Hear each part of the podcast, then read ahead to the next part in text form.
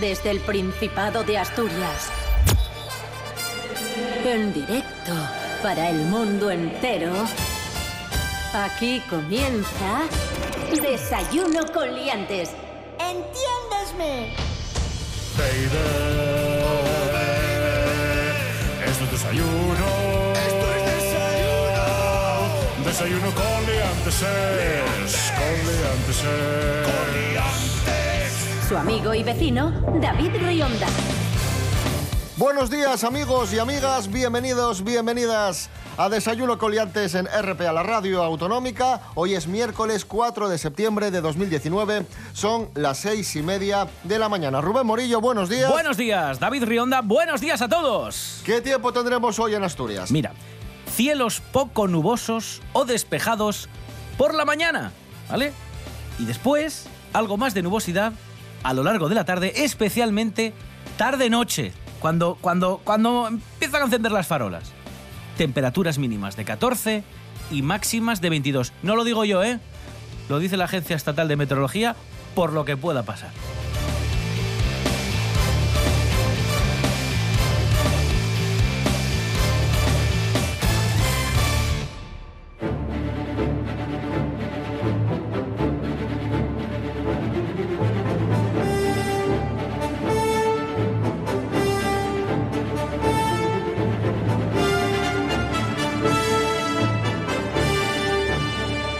Vamos con la sección celuloide maltratado. Hablamos de películas olvidadas o películas que no funcionaron demasiado bien. Está con nosotros Miguel Ángel Muñiz. Buenos días. Buenos días. Hoy tenemos la película que hizo que Sean Connery dijese, "Nu- no, no, no vuelvo ya Nunca a hacer más". cine, nunca más. ¿Cierto o no cierto? Sí, sí, sí, tal cual, tal cual. La peli de la que hablamos es La Liga de los Hombres Extraordinarios. ¡Por Dios bendito! ¿Qué es eso?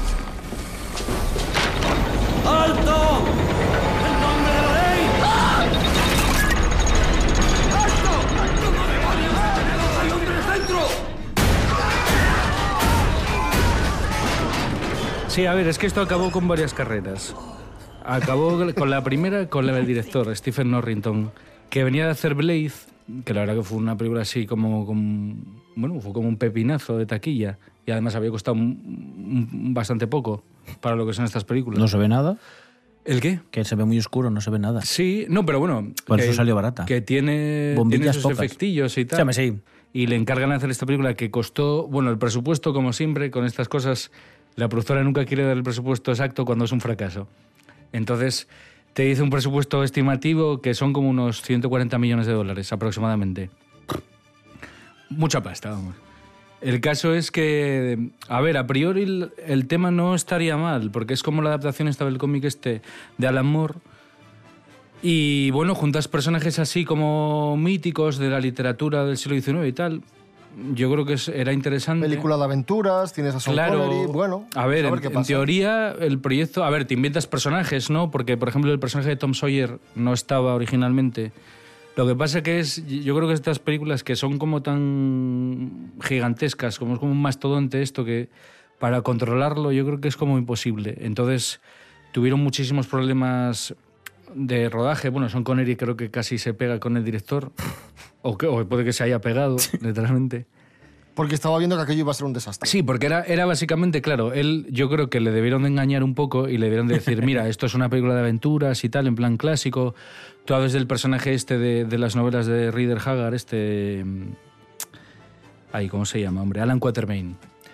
Y que ya había hecho en los 80 Richard Chamberlain, en las Sí, las de- Salomón y sí. tal. Ujú. Entonces, bueno, yo creo que ahí igual le engañaron un poco en plan, "Ah, esto igual tiene un rollo clásico y tal, ¿no? Y los personajes de la literatura, pues el, eso, el, el Nemo, eh, Tom Sawyer, eh, ¿no? El otro, el de la moto, como se suele decir. Dorian, Dorian Gray. sí. Entonces, pues decir, bueno, pues esto al- como que te puede llamar para participar, ¿no? Para involucrarte. Pero luego cuando vio que era todo en un almacén con pantallas verdes, luego- entonces dijo, pero ¿qué es esta basura?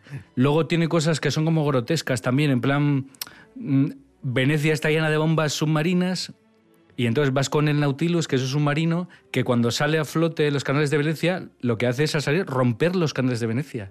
Rompe las calles, porque como es tan, tan, tan grueso, tiene tanto grosor, no entra por la calle, entonces rompe las calles de Venecia. Entonces no entiendo, ¿no? Porque si vas a romper la ciudad, ¿qué más te da? Que la- deja que las bombas lo exploten, ¿verdad? Porque vas a ser tú y, y rompes las Vaya calles rescate, también. sí. Entonces es era como una cosa como absurdísima.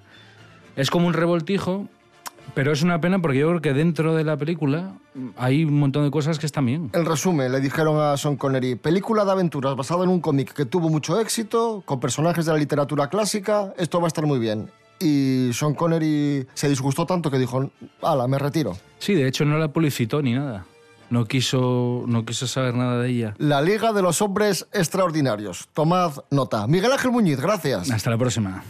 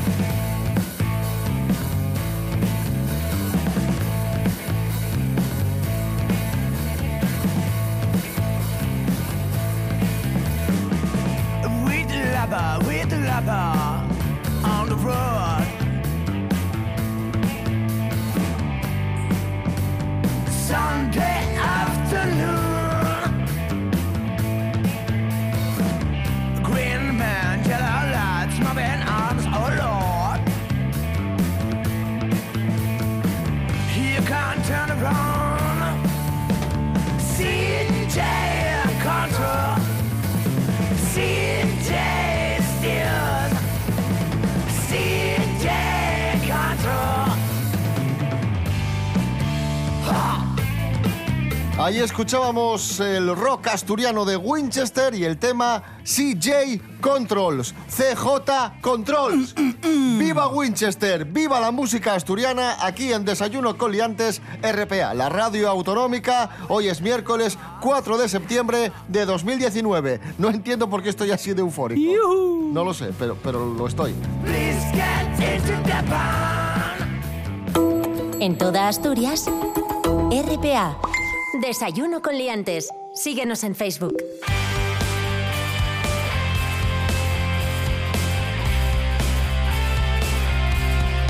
Estos días os hablábamos en Desayuno con Liantes de la depresión postvacacional. Ya sabéis, muchos de vosotros esta semana habéis vuelto al trabajo, no lo estaréis llevando muy bien, la vuelta a la rutina, eh, el trabajo, la casa, se acabaron las vacaciones, se acabó la playa, Sigue, la sigue, polilla, esparcer, lo de siempre, Ahí, ahí. ansiedad, Animando. insomnio Muy bien. y lo llevaréis muy mal. Pues tenemos con nosotros eh, a un invitado muy especial que también está sufriendo la depresión postvacacional, también está muy deprimido. Es Froilán de Borbón. Buenos días, Froilán. Hola, ¿qué tal? ¿Cómo les va? Ay, ay, ay, ay. Se acabó el verano, Sí, sí. hay sí. que volver a la rutina, hay que volver a trabajar. ¿Cómo llevas la vuelta al trabajo y los estudios, Pues Froilán? muy mal, muy mal. Estoy abatido porque hasta hace solo unos días estaba de vacaciones. ¿Eh? ¿Y ahora? Eh, que es que ahora estoy muy de baja. ¿no? Pero ahora estás de vacaciones. No, ahora empiezo la rutina, pero es que hasta ahora yo estaba con, con, con las vacaciones que, que yo me marcaba unas pautas de desayunar, piscina, chiringuito, comer, piscina de nuevo, fiesta por la noche y claro, ahora empieza otra vez La el rutina, curso y a mí eso me Pero, destroza. ¿y tu rutina que es de estudiar, de trabajar? Bueno, a, a ver, yo ahora lo que hago es voy a la uni sin libros, piro clase, luego voy a los recreativos, tengo las tardes libres, los fines me voy a Pachá. Un suplicio, vamos, no, no lo soporto. ¿Vas a, O sea, hago menos cosas que en verano. vas a los recreativos? Sí, sí, sí. ¿En qué año, en qué año estamos? en el 93. Y he hecho una moneda de 5 duros. ¿Qué te parece? Bien, bien. O sea que vamos, que lo llevas muy mal, ¿no? Esto Lo de llevo volver muy a, mal. a la rutina. Yo quiero hacer cosas, no, no hacer nada, que es lo que me toca durante todo el año y eso no lo soporto. Vaya Entonces intento relajarme pues haciendo muchas cosas. Por ejemplo, Hobbies, aficiones. cojo la escopeta y voy a tirar tiros por ahí. ¿eh? Pero ahora tengo más cuidado con el pie, ¿eh? porque ya tuve Disparas algún- al aire, ¿no? tuve No, algún susto, claro. Sí, sí. Luego también me relaja mucho la Feria de Muestras de Asturias, estuve este verano, ¿ah? y eso a mí me relaja mucho porque Sí, pero ya- los puestinos, la publicidad y estas cosas. Sí, sí, no, sí, la feria está muy bien, pero ya acabó. Bueno, pero el recinto ferial Luis Adaro sigue estando allí, voy a dar paseos. Ah, vas por el recinto a dar vueltas. Yo me imagino que me están anunciando sartenes y, y En tu cosas. cabeza. Claro, claro. Bien, bien. Y luego también me relaja mucho fumar en cachimba en el reservado Superbit de Pachá, ¿eh? que ya saben que yo trabajo y que, bueno, pues me dejo ver demasiado por allí. Y allí la people pues danza al son de melodías monocordes, repetitivas y machajonas y yo pues estoy fumando en cachimba. Y eso me relaja muchísimo, ver ahí a la gente exaltada y excitada, ¿eh? y luego también, pues, lo que más me relaja es escuchar a abuelito. Porque como siempre está dando la vara con sus movidas de elefantes, de safaris y de novietas que tiene. Operaciones. Y sí, todo claro. eso, pues me acabo Sí, quedando sí, sí. sobao. Y eso me relaja mucho. Froilán de Borbón, gracias. Y, Bueno, venga. eh, y que, lo, que lo lleves lo mejor y posible. ustedes también, ustedes también. No, Menos- si nosotros aquí estamos. Bueno, pues nada. Hala, con Dios. Venga, hasta luego. Adiós. Desayuno con liantes. Desayuno con liantes.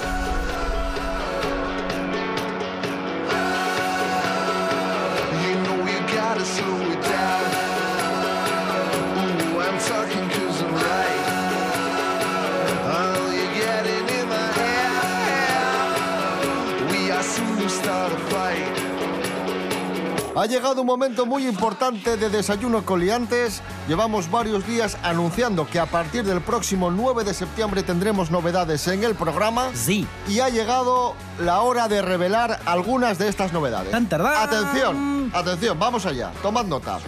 Novedad 1. Vamos a tener teléfono. Ri, ri, ha llegado el futuro al programa, Vamos amigos. a tener un teléfono con un WhatsApp para que nos Ah. enviéis vuestras notas de voz. Pensé que decías un teléfono de estos de, de marcar de casa, un teléfono fijo. No, no, no. Un WhatsApp para Vale. que nos enviéis notas de voz Ah, y bien nos contéis cosas y nosotros las vamos a escuchar y las vamos a poner. Nos vamos gusta a el estar en, contacto. en hilo directo con vosotros. Bien. Tendremos nueva imagen, nuevo logotipo. Bien. Mm, Vamos a revestir el programa Ah, qué con, bonito. con una imagen nueva, renovada, remozada. Como un abrigo moderna. nuevo. Sí, eso es. Renovarse o morir. morir. Nuevos amigos y amigas, nuevos colaboradores, alguno que, que otro habrá. Iremos poco a poco desvelando sus identidades, muy bonitos todos ellos y bonitas. Ujú. Y tendremos nueva web. ¿Cómo? Al hilo de la imagen ¿Nueva nueva, qué? ¿Nueva qué? nueva web, Muy bien. nueva página web. Esto es para que todavía estéis más en contacto. Totalmente. Así que muy atentos, a partir del próximo 9 de septiembre, lunes, nueva etapa de Desayuno con Liantes renovada. A ver, los Se cambios, va a llamar así. los cambios tampoco van a ser drásticos. Quiero decir, el programa va a seguir siendo como es. Si algo funciona. Con, nosotros, eh, pero alguna cocina por ahí, alguna pincelada. Hemos hecho una lista y hemos dicho qué es lo peor del programa. Nosotros. Eso pero, lo como, dejamos. pero como eso no se puede cambiar, lo dejamos y cambiamos otras cosas. Ahí está.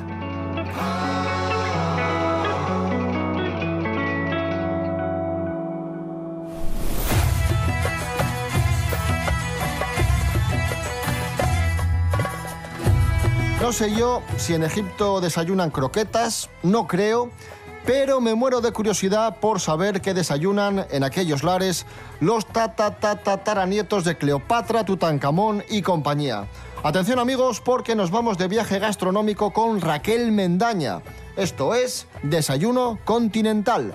Raquel, buenos días. Muy buenos días, David Equipo. Esta mañana os traigo un desayuno que probablemente es uno de los más antiguos del mundo y también de los más sanos. ¿Os atrevéis a desayunar como auténticos faraones? Pues sí, os traigo el desayuno de Egipto. Su nombre popular es Full Medames y es un plato, solo un plato, elaborado básicamente con habas y garbanzos. A los egipcios les encantan las legumbres, así que tomad nota porque está claro que son muy listos. Este desayuno es muy abundante, como os decía. Ya sé que los egipcios consideran esta comida como la principal del día, puesto que para ellos, si el cuerpo recibe bastantes nutrientes por la mañana, este tendrá energías para resistir durante todo el día. También eh, es un alimento mm, básico en los meses de Ramadán. Este plato, el fulmedanes, medames, perdón, está compuesto de puré de habas, ajo, limón y hummus. Todo ello aderezado con aceite de oliva, pimentón y salsa tahini. ¿Qué es la salsa tahini? Pues la pasta de sésamo. Y todo esto se sirve con eh, huevos cocidos y algunos vegetales. ¿Con qué acompañamos, con qué bebida acompañamos este plato tan potente? Pues lógicamente con café árabe o una bebida que se llama Slap que tuve el placer de probar y está muy rica. Está hecha a base de leche regular, leche en polvo, avena, miel de abeja y harina de arroz. Pues ala, a desayunar como auténticos faraones y vamos a ver qué, desayuno os traigo la próxima semana que os puede inspirar y os apetezca probar. Un beso muy gordo para todos.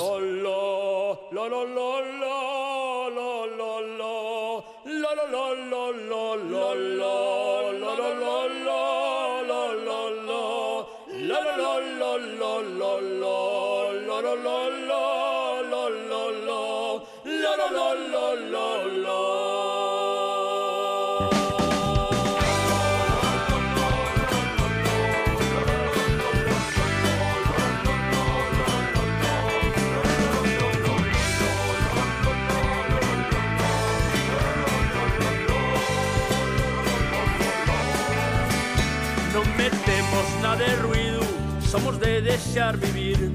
Cuando los demás nos berren, nos guardamos el sentir y nos tomen poco en serio, afogando la región.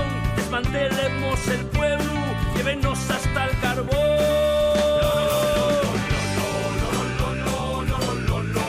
Me quita un.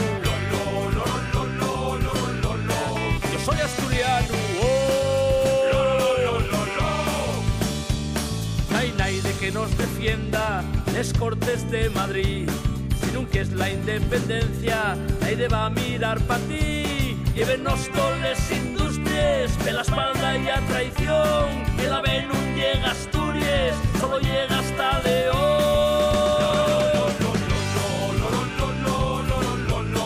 Me quita un paisano.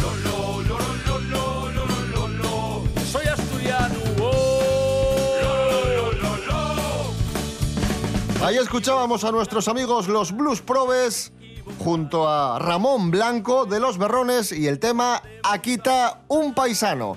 Esto es Desayuno Coliantes, hoy es miércoles 4 de septiembre de 2019. Si os acabáis de levantar, muy buenos días. Esta es tu radio. RPA. RPA. Pa'lante. Desayuno con liantes. Aquí hay nivel, aquí hay nivel. Hoy estoy a tope. Bravo, bravo. Es increíble. ¿Eh? Esto es cultura. Bueno, pero usted es imbécil. Periodismo. Chao, chao, sed felices. Becarios no, ¿eh? Vale, becarios no. Desayuno con liantes. Continuamos, amigos, amigas. Esto es Desayuno con Liantes verano en RPA, la radio autonómica. Sí, todavía Es un verano. poco raro decirlo todavía, ¿eh? Sí, pero bueno. hasta sí, el sí. lunes. Es cierto, es cierto. Sí, el sí. lunes ya arrancamos la, la etapa, es. la nueva etapa del programa. Pero hasta el lunes, verano. Noticia: la central lechera asturiana, leche preferida por los consumidores. Hombre, claro. Rubén Morillo, cuéntanos. Sí, eh, ha sido elegida por los consumidores, como dices, como marca de leche favorita, según un estudio elaborado por Datacentric y que se llama este estudio Retrato de España en función de sus marcas y consumo. Se refiere a las marcas de leche. ¿Dónde lidera Central Lechera? Pues en 13 de las 17 ¿Dónde? ¿Dónde comunidades. lidera Central Lechera? Cuéntanos, por ver, favor. Es la marca más elegida en Aragón, evidentemente aquí en Asturias, voy por orden alfabético, Islas Baleares, Canarias, Cantabria, Castilla-La Mancha, Castilla-León, Cataluña, Comunidad de Madrid, Comunidad Valenciana, Extremadura, La Rioja y Región de Murcia. En todas esas comunidades, abres la nevera, Central Lechera. Esta sí que sabe. Oh, Nos vamos de Asturias a Viena para hablar de una biblioteca muy especial. Han abierto una biblioteca allí en, en Viena ¿Mm? que no presta libros. ¿Cómo? Presta libros, pero presta también de todo. Presta sartenes. Presta, de verdad, ¿eh? ¿Bicicletas? Todo. Utensilios, herramientas, taladros, destornilladores, lo que te haga falta. Y, y va con una etiquetita para saber cuándo lo tienes que devolver también. Igual, totalmente igual. Oh, pero esto está muy bien, hombre. Dicen que es una forma de ahorrar dinero, espacio en casa y de proteger el medio ambiente. Oye, fuera, fuera bromas. Yo si Es una muy buena idea, Si ¿eh? necesito una taladradora y no la tengo en casa, agradecería que alguien me la pueda prestar. Y si sé que tengo un servicio público que si la tiene me la puede ofrecer durante unos días, me parece estupendo. Vas a ahorrar dinero. Claro. La coges, la utilizas, la dejas en buen estado para que el que venga detrás también la pueda utilizar. Bien común. Y ya está. Sí, sí, me parece estupendo. Fantástico. Yo, yo lo que sabía es que en las bibliotecas había libros y en algunas había discos y DVDs, vídeos. Buf, la de CDs que habré, que habré alquilado yo en... que habré pedido yo prestados en el Fontán en su momento. Madre mía. No los piraterías, ¿no, David? No harías copias, ¿no? No, no, por favor. No, David, en serio. No, no, que va, hombre. Bueno, vale. Solo, solo faltaba.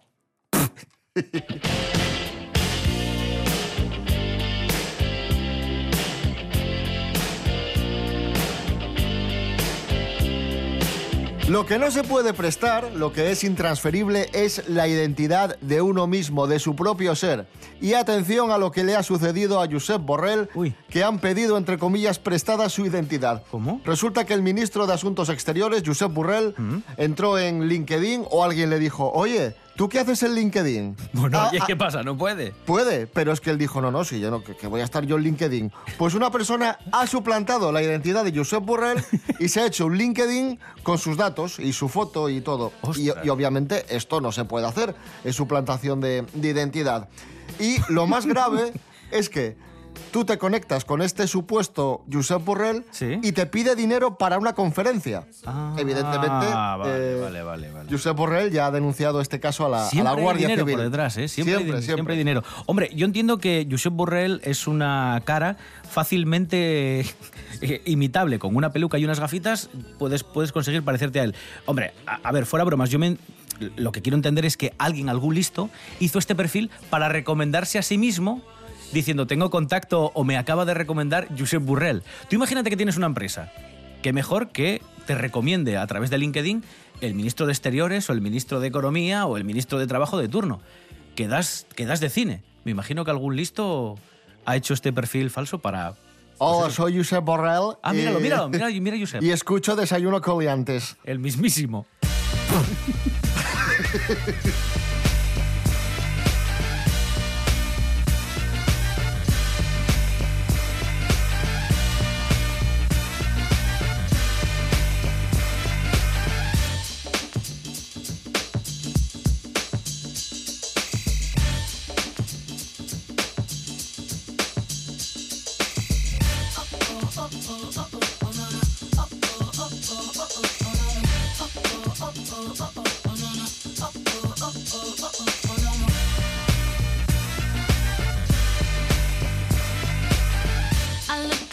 so deep in your eyes. I touch on you more and more every time.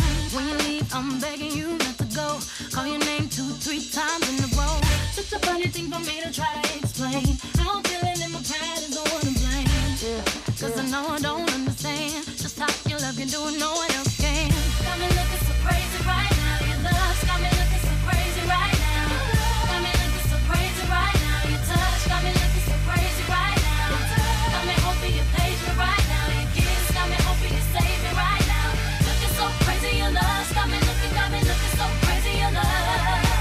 Hoy cumple 38 años Beyoncé. Modelo, cantante, actriz, diseñadora, etc. ¿Cuántos? 38. 38. Le echaba de mi quinta. Le echaba más, muchos más. Ah, sí, ¿en serio? No sé por qué. No, no, pues 38. Yo pensaba que tenía cuarenta y tantos, ¿eh? No, también es porque lleva siendo famosa muchos años. Puede ser, puede ser, sí, sí, puede ser. Probablemente sea, sea por eso. Escuchamos el gran éxito de Beyoncé, Crazy in Love. En RPA damos de noticias, toles noticias, nada más noticias. RPA, la autonómica. Desayuno con liantes. Desayuno con liantes.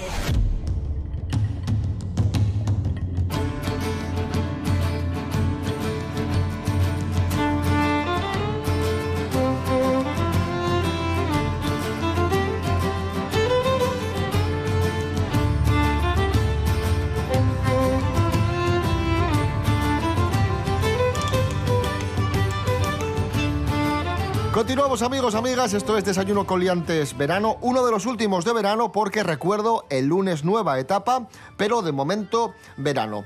Y nos vamos a Siego en Cabrales porque es pueblo ejemplar de Asturias 2019, un, un pueblo precioso, los picos de Europa, un pueblo que cuenta con 98 habitantes, un pueblo que cuenta con la cueva prehistórica de la Covaciella, que es patrimonio mundial por la UNESCO, y un pueblo que destaca por el trabajo de sus vecinos para mantenerlo con vida. Es lo que ha destacado el jurado de los premios eh, Princesa de Asturias.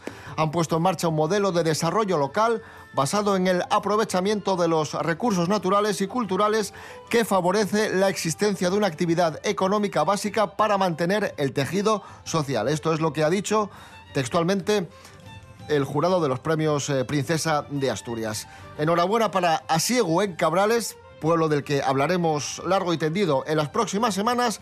Y de Asiegu nos vamos a un pueblo de Polonia que es noticia porque, atención, en este pueblo polaco se da una particularidad muy interesante e incluso misteriosa, podríamos decir, y es que solo nacen niñas. Sí, desde hace 10 años solo nacen niñas, solo niñas. Y tal es la situación que el alcalde de este sitio, que se llama Miesje Ostraskie, se ha planteado dar un premio a la primera pareja de la localidad que tenga un hijo varón. La situación ha llevado a numerosos expertos a desplazarse al- a este pueblo, a esta ciudad, para intentar esclarecer el motivo por, por el que en la última década solo salen niñas. Dicen, ¿pero qué pasa aquí? Vamos a hacer un estudio. ¿Por qué puede ser que solo salgan niñas? Y no se sabe todavía. Bueno, es que el caso se dio a conocer porque esta localidad, que vive de la agricultura, envió una competición a un equipo que solo estaba formado por chicas. Y les extrañó tantísimo. Dijeron, ¿pero por qué en esta competición que habitualmente hay varones solo hay niñas? Y dijeron, no, es que en el pueblo hace 10 años que solo nacen niñas. No podemos mandar varones porque no tenemos. Y entonces han ido los expertos a ver qué ocurre ahí. Qué curioso. Misterio.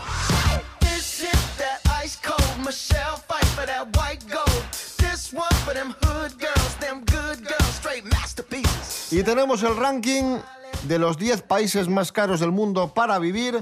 La revista CEO World ha realizado un estudio en el que, basándose en datos recabados de informes de medios nacionales e internacionales, valora los países más caros y más asequibles para vivir en el globo terráqueo. A ver. 10 países más caros del mundo, vamos con este ranking. Número 1, Eh. Suiza. Es el país del mundo más caro Bueno, para vivir. Bueno, sí, cuadra, porque tienen un nivel de vida bastante alto, sí. Islandia, 2. Vale. mm, Noruega, Vale. Bahamas, Sí. Luxemburgo, Vale. Japón, Sí. Dinamarca, Hong Kong, Mm. Corea del Sur. Nosotros no estamos por ahí. Espera, espera. Ah. Irlanda. Sí. Y cierra el top 10. ¿Estamos, estamos ahí? España. ¡Oh, yeah! España es el décimo Bien. país del mundo más caro para vivir. Yo creo que no tanto por poder adquisitivo, sino por la diferencia entre lo que cobramos y lo que cuestan los productos, ¿no? Entiendo. Aunque de todas formas yo... Insisto, que es caro, no que tengamos mucho dinero, sino Ya, que ya. es caro Sí, sí, vivir claro, en España. claro. Yo es un sitio donde es más caro vivir todavía. En el país en el que fabrican la tinta de las impresoras. Porque lo que cuesta recargar o lo que cuesta un paquete de tinta para la impresora es que te sale el mililitro a millón de euros. ¿Cómo puede ser que cuesten más los recambios de tinta para la impresora que dos impresoras? Con, con- con sus... En serio, tú vas a comprar una impresora hoy en día y cuesta 59 euros, ¿Y qué? 49. Y te cuestan los recambios 70 y pico. ¿Y qué me dices del Starbucks? Oh, bueno, bueno, otro, otro país. Eso serían el 1 y el 2. Que pides un café, y tienes que pagarlo a plazos. Con la mar, un café es agua con, con café. Pero- sí, y nata, y canela, y un barquillo, y no sé qué. Madre mía. Con lo que cuesta un café de Starbucks, rellenó el depósito de gasolina del coche.